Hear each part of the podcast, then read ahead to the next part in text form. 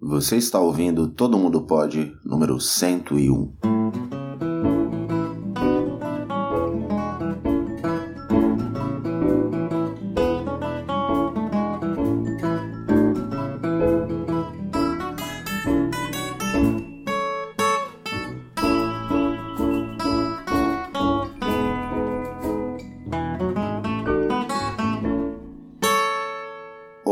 E seja bem-vindo ao Todo Mundo Pod 101. Eu sou Marcos Sales e hoje nós vamos falar sobre o significado de mais expressões importantes em português.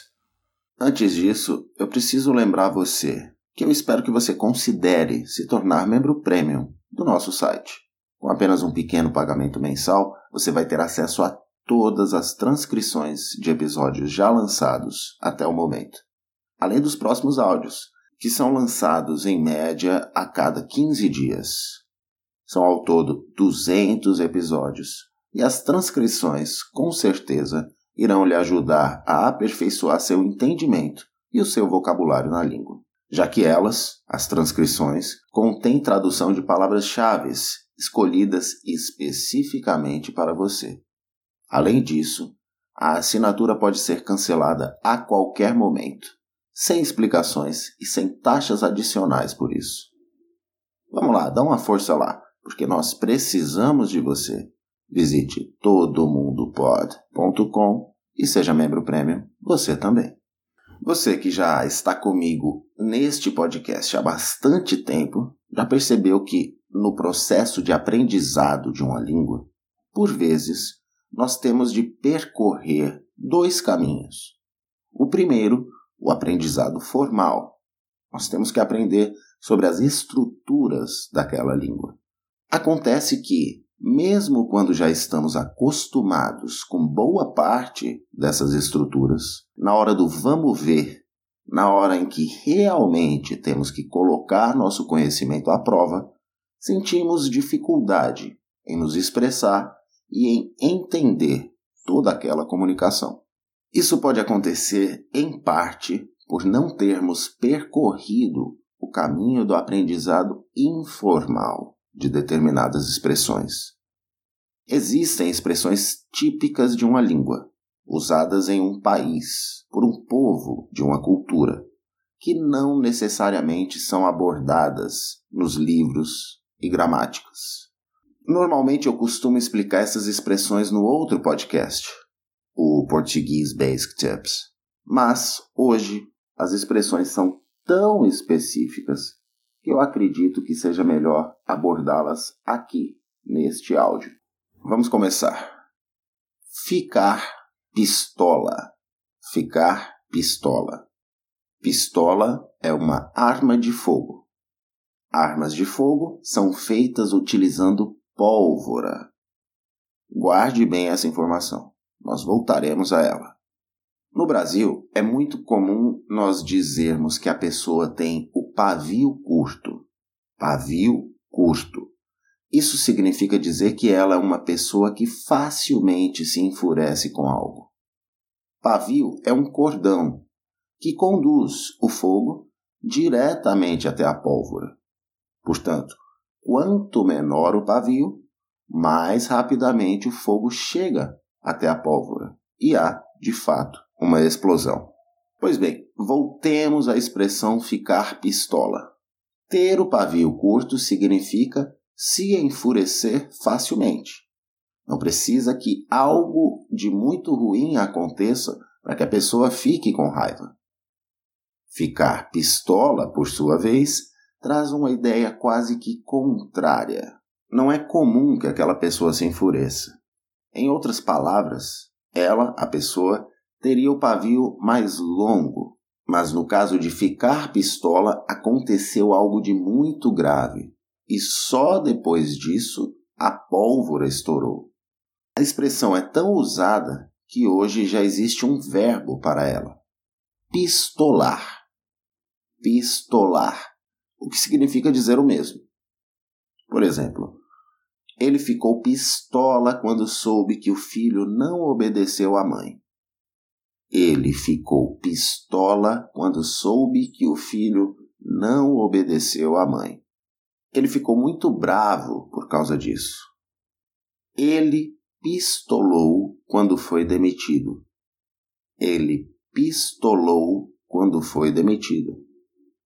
Ele provavelmente ficou muito bravo com o chefe por causa disso. Fora da casinha. Fora da casinha. Essa é a expressão da moda hoje em dia. Fora da casinha é inovar, não seguir determinados padrões.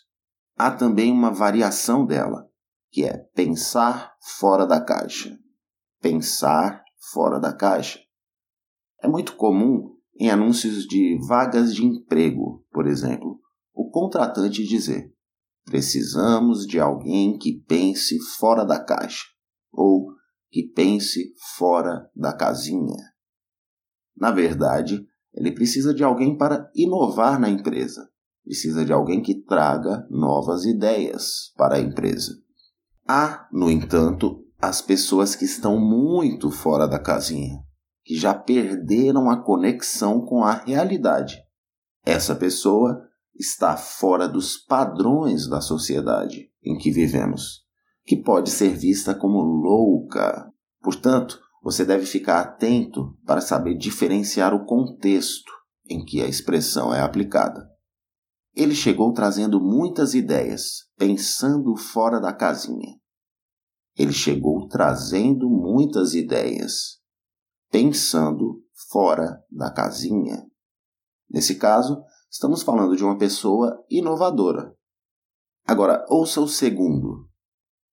Aquele ali Aquele ali é fora da casinha, eu não entendo o que ele fala. Aquele ali é fora da casinha, eu não entendo o que ele fala. Nesse segundo caso, nós podemos notar um sentido pejorativo. A frase descredibiliza a pessoa de quem se fala. Está sendo tomada como louca.